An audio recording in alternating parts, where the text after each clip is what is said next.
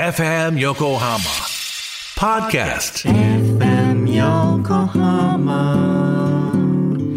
84.7畠山みゆきですカール南沢です。毎週土曜日午前11時からお送りしています FM 横浜トラベリンライトこの番組内で毎週いろいろな切り口で洋楽をご紹介しているヒッツボックス本日2022年6月4日の放送では水物ヒット特集をお送りしましたイエイイエイイエイイエイ。このオンエアをもう一度聞きたい曲も合わせて聞きたいという方はラジコのタイムフリーでぜひこのエピソードの説明欄にリンクがあるのでそこから飛んでチェックしてみてください放送後1週間までなので、どうぞお早めにこのタイムフリーの機能って僕もう結構駆使してますよ。うんうんうん。うんあちゃんと1週間以内にきんいろんな番組聞いてる。聞いてらっしゃいますよね、カールさんが基本まあうんオンタイムで聞いてるんですけど、ああそうですか、うんうんタイムフリーの機能で、そうですまあか、これはっていう番組は結構聞いてますね。うんうんうん、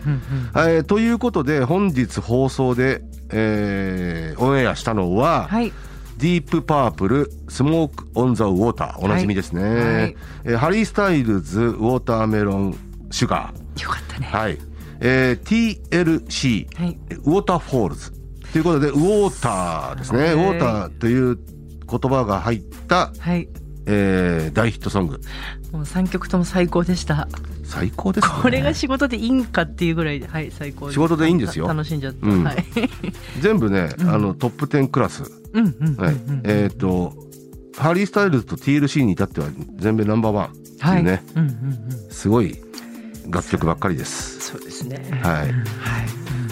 いやいやいや、そういうことでね、まあ、ウォーター特集は、はいあのーこの時期必ずやりたいし、うんうん。あとね、ある意味ね、モチーフにしてる番組がこれあるんですよ。あ、そうなんですか。うんうん別に NHKFM のこと言ってもいいよね。あのー NHKFM でかつて、リクエストアワーっていううんなんか聞いたことる番組があったんですよ。えっとね、。1970年代後半から80年代にかけてやっていた。た番組えで、ええええええー毎週日曜日のはい18時ぐらいだったかな、1時間番組うでんうんうん石田豊さんって人が DJ で、うんあの基本的には洋楽の、えー全米ヒットの曲をかけるっていう、しかもリクエストねうんうんうん。リクエストがあったもの、はい。毎週はい。毎週、うんうんうん。でねトップ40に入った曲はね基本はね全部かけてたんですよごい最終的にはええだから。ねこ何れ時実間番組。 1時間番組、間。ああ、全部ってそういうこと。うん。うん、だかうんらうんトータルしたら結局トップ4に入った曲はね全部かけてるんですよへえだからもう最高位40位の曲だろうがうんうんうん最高位1位でだろうが、えーあそうですか、うん、まあ、もちろんリクエストが入ってきてるんですけどはい、うん、これがね要は神番組だったんですよ。あーというのはあのー僕はその時中学生2年から高校大学ぐらいの時期ですけど、はいあのートップ40を毎週聞いてて、えーやっぱりエアチェックしたいわけですよ、はいあの楽曲をちゃんと、F、FM でうんうんうんステステレオでね。うんうんで、あのー曲、ちゃんと曲の頭から最後までうんうんうん一曲、ほら、よく AM とかだとどうしても曲頭で曲紹介があったりとか、そうですねあのななかなかやりしにくいんですけど、レイアウトしちゃってはい FM って基本ちゃんと曲紹介してはい、そうですねうん、で事前に何かけるか分かるじゃないですうか。んうんうん貴重あの FM ファンとか、はいあったあっ週た刊あ FM っだたかうんそうだそうだらあじゃあこの日この曲がかかるからそそうだよれでトップそういえば40のカセットテープができできるんですよ。ですねそううわーただプレうシャス面白いのは、はいリクエストアワーっていう番組はええリクエスト番組なんで、ええ事前に曲が書いてないんですよ、そうだねそんんうだからもう毎週聞いてうん目の前でポーズボタンを押してうんうんうんうん何がかかるかってうんうんしょ紹介されたら「んバーン来た!」 でどうしてもあの A チェックし損ねて、んこの曲どうしてもかけたいなっていう時に僕ねリクエストしてましたかけてほしいなっていうか時わいいかかかりました一回もかかんなかったけどあそうです かきっともう膨大なリクエストがあったんでしょうね、そうえーほんでね、この前、このオフ会の話もしてもいいよね。あの、この前ね、ええまあそんな感じで僕は毎週ワクワクして聞いてた番組だったんですよ。うんうんうんそのリクエストアワーってええいう。ええええーで、えーっと、まあ、某オフ会があって、あの、そ、そこにね、あの、初登場の方がいらっしゃっててえ、はあうんはい。で、その人が、まあ、いわゆるハンドルネームで参加したんですけど、はいあの、のっぽのサリーさんっていう、はあはあはいで、これね、うん当時リクエストアワー聞いてた人はう、んみんなピンとくるんですよ。なるほどもしかもしかししてたら、あの、リクエストアワーでしょっちゅう読まれてた人だった。えーうんで、僕もね、ピンときて、うんうんえもしかしたらあのうんノップのサリーさんってリクエストアワーに、えーね、もちろんねノップのサリーっておまあおそらく「リトル・リチャード」の「ノップのサリー」っていう曲があるんですけそどりゃそうでしょうねええそこから撮ってるんでしょうけどだってそうなん年代もきっとね年代的にもあそうそうそうのそう人かなって感じしますもんねで初めてだからオフ会でお会いしてええお話をさせていただいたんですよ、はいはいもう僕ね、ちょっと非常に感動しちゃってその方だったんですかその方だったうんですわだからもうよ40年前僕ノッポのサリーさんのハガキ、ね、読まれてるの聞いてましたよでもさなんでその彼のばっかりこう読まれたんだろう女性だったの僕もねずっとね男性と思ってたんですけどうーわ面白いよくよく考えたらさまあサリーそうか女性かあそっか、うんあそっか、うんそうじゃんでもねなん僕も男性と思ってたんですよあれ本当だううんん、えそういやすごくいい方で、はだってさきっとその膨大なリクエストメッセージがある中でい、、うんその彼女のばっかり読まれるっていうのはなんかあこうばっかりじゃなくてもちろんばっかりっていうかでよくも読まれてたんですよ、でも、うんだって一回もリクエスト飛んなかったカールさんがいるのに さね僕はだって横島の気持ちがあった んでああのあれをあの曲あのオンエアあの俺のカセットテープに収めてやるぜってそうあのミスったからどうしてももう一回かけてほしいなみたいな、ね、あなるほどなる ほど、うんそういう自分の都合っていうところもそうそあうったんです自分の都合 でねいやでもそれびっくりですねそ人生の中でうそんなことってあるんですねやっぱり僕みたいなそそういう方がいらっしゃっててね、うんうんうんあの皆さんノップのソレンさんにあの挨拶してましたね、えー、いいやそれぞれの方のいろんなこう、うん印象があると思うんですよいつかちょっとトラベリンライトにもゲストでねああそおれ呼びしたい面白いかもしれなないい、ですううんん、なんとなんとはいただねちょちょっとね、遠方にお住まいああそうですかの方だったんでええなかなかねこっちまで、なるほど、う、うんうんん、うんでもちょっとリモートでもねいいですからあそうですねねそうですよ、んはいとというねそういう感銘を受けたことをね最近あったんですよ本当だ本当だうんえっと大丈夫ですか私の彼氏の、昔の彼氏の話は大丈夫ですねえーっと、うん大丈夫な のいいのあいいのいいのいいのそのかカナダねカナダ旅行したなーはっいてはいいうはい。ウォーターフォールズとか、あれとはそう当時その時の流行ってた曲、例えば何他に。えー、ちょっと待っていっぱいあるはずだよいっぱいあるよ。いっぱいあるはず、うん90あれは75 90年とか年代半ばぐ6らい年だから、うんえー、どうしようパッと浮かばないそう言われるとえまあまあ、ボーイス・トゥー・メンとかね、マライア・キャリーとか、そうだと思うけど、曲が浮かばないスなパイス・ガールズだとか、そうだろうね、うん、そういうあたりはもう大ヒットしてましたんで。うん、ていうかごめんもうパッと浮かばない自分がちょっと怖いんですけど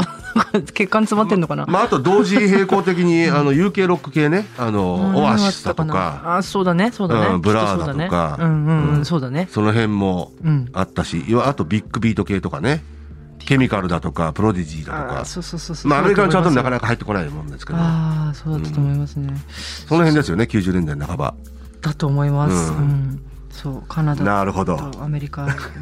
ドライブして まあいいや甘酸っぱい思い出そうが。いですねはいいや、でもそういうもんもんじゃないですそのか中。で TL シムキーさんがっていう、うんはい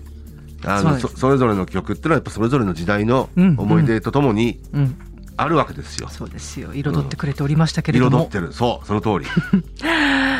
はいそしてそうそう、今回のテーマとは別で、今日はカールさんが今後の音楽業界のトレンドそをう大予想ということでこれがのおね話を、別に、あの、限られた時間ではなかなか難しいんですよ。はいはいあのーうんパッと一言で言えるようなことじゃないんですよね。はいまあまあ、あの、ただ関係性に言うと、はいあのーまあ、例えば昨今のね、うんうんあの、ザ・ウィークエンド、うんうんハリー・スタイルズ、はいデュアリパ、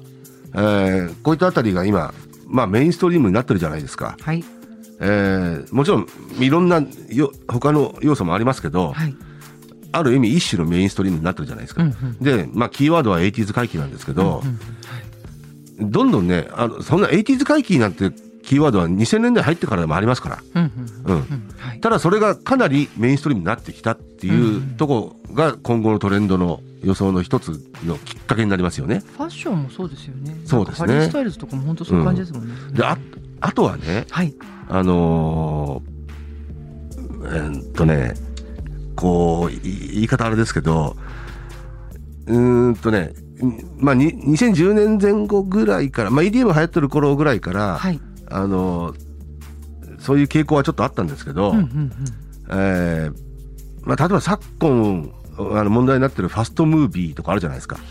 ァストで、はいそそれに伴ったもので、えっと、例えばイントロをカットして聞くだとか、感想をカットして聞くだとか、だからファストソングみたいはな、あ、はあ、はい。それが結構重宝されてるらしいんですよ。だからもう勝手リミックスですよね。しかも、うんあのファストムービーっていうのはだってほら1.5倍速でんとか、うんあるいはか簡潔に編集しちゃうとか。まあまあまあ送り手側としてはもう眉を潜めることなんですけど、うんでもそれがね映画を見るあのトレンドになってるわけじゃないですか、そうか、トレンドにはなってるのか。なトレンドっていうか、まあ、もしかしたら僕ら世代にはわからないあのスマホ世代にとっての、あのー見方、ううんん、だ。からそれがいい悪いは別として、まあね。僕は悪いと思いますけど、私ね、前見たドラマとか海外ドラマとかはちょっとこう、うんうんうんキャーってやっちゃったでそれを音楽でもややる傾向があるとそう。かうんうんうんで2010年代ぐらいから、はい。あのメジャーのレコード会社もはい。海外ですよはい。もうそういうことをね支持してる節があったんですよ。あ、そう。あの要はサビ始まりにしろとかうーんあのあ、そういうことすぐにサビになる。れとかあだから別にファーストソングとかじゃなくて、んうんえ要はもうもうキャッチーなあなんのかサそれサビでとかなんか日本でも昔から言われいてませやんそうなんですけど、うんうんそれがなんだかね、うんあのちょっとこう薄っぺらい感じにうん取れる、取られる感じがうんうん傾向がああったりするんですよね。うんうんうんあるよねででででね逆に僕ね今ね海外はねそのそのアンチが出てきてる気がするんですよ。へえ、うんあそうですか、うん、うんうんうんただ、新しい革新的な音楽はやっぱ生まれ生まれにくいんで、うんうんうんうん結局今僕は畠山さんに年表を見せましたけそど、うなんですくださったはいあの1906ロックンロール誕生以降の、はいああ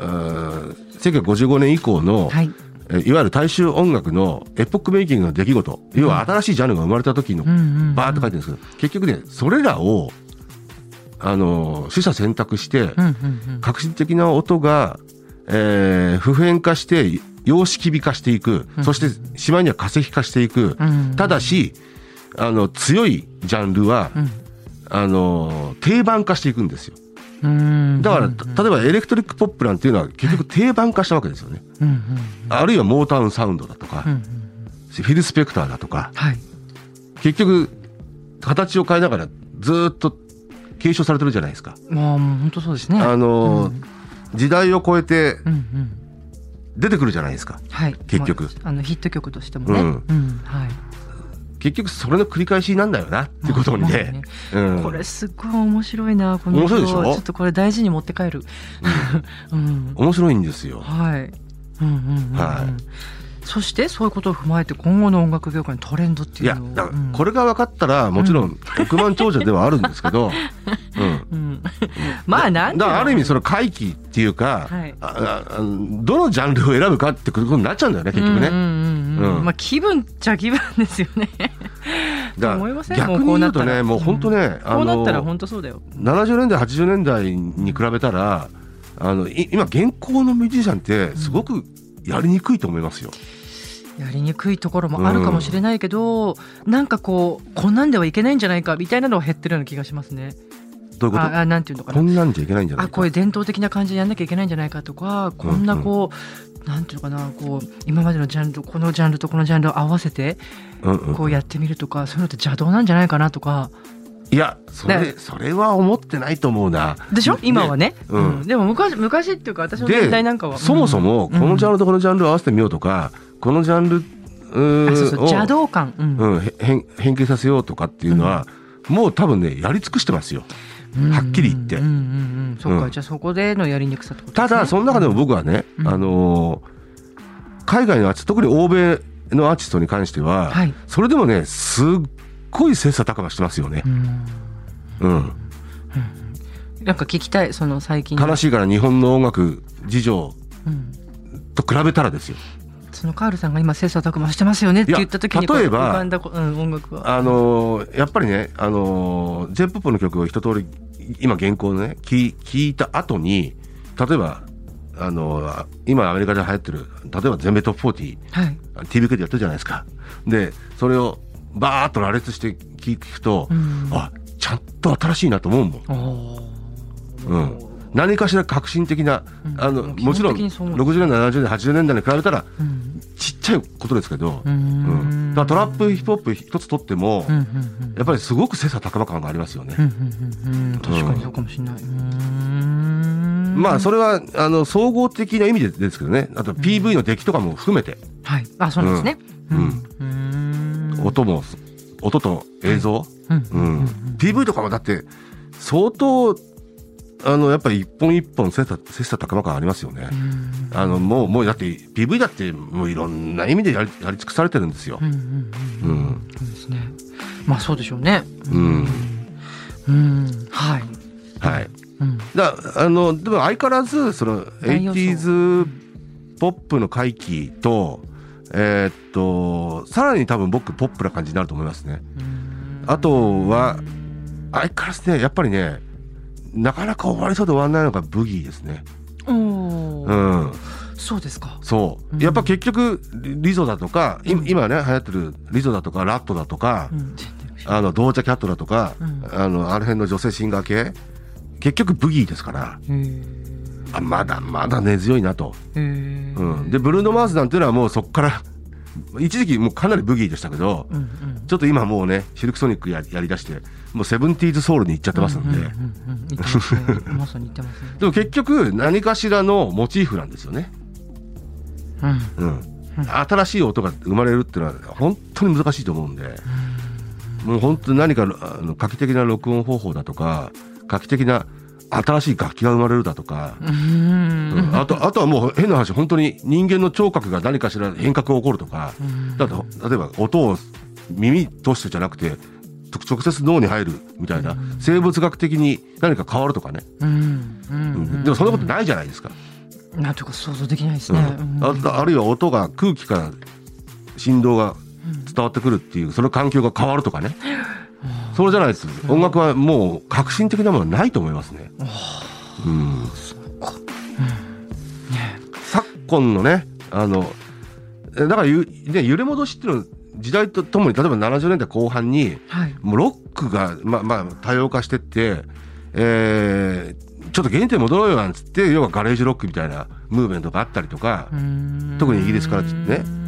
そんなこともうんうんう5年おきぐらいにありますよ、うんうん、だからもう70年代からそういうこと言われてたんですよ、うんうんそうですか。うんうん、ソウルミュージックもそうですよねうんだからそういう形で言うと、うん、あの非常にねそうですこうね。新しい音楽を作りにくい時代にはなってますけどこの表を見てると2010年以降は書いてないもんね。そうね。そうなんですよまあトラップぐらいですよね本当にまあ一番新しいのがトラップってことになってるから、うんこの表の中では。うんへーこれ面白いですね本当面白いというかこうあ考えがまとまる、あ基本はね、うんそれ学校の題材なんですけど、うん教材かうんうんまあそんな感じですねはいうんはいあとまあ今後トレンドのドラマっていうのをねね話もしまします けどそのすごい勢いなの今すごい目力すごかったのい一つだけあのー昨今のテレ東に顕著なんですけど、ええあのコロナ禍以降ですね、はいえー深夜系に多いんですけど、はい一人語りの、えーああるいはキャストが非常に少ないはい